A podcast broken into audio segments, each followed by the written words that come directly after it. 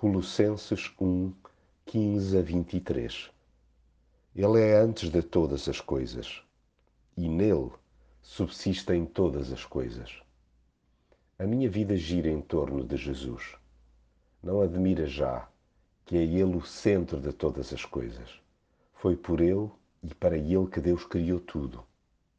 Eu que tanto desejava saber mais sobre Deus, olhando para Cristo, fiquei completamente esclarecido. Sendo Ele um com o Pai, é a sua cara chapada. Vendo um, vejo o outro.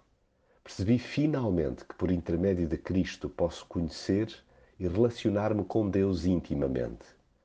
Interiorizei de vez que Jesus não é um esboço nem um retrato de Deus, mas a sua revelação plena. Através dele, vi restabelecida a comunicação com o Pai.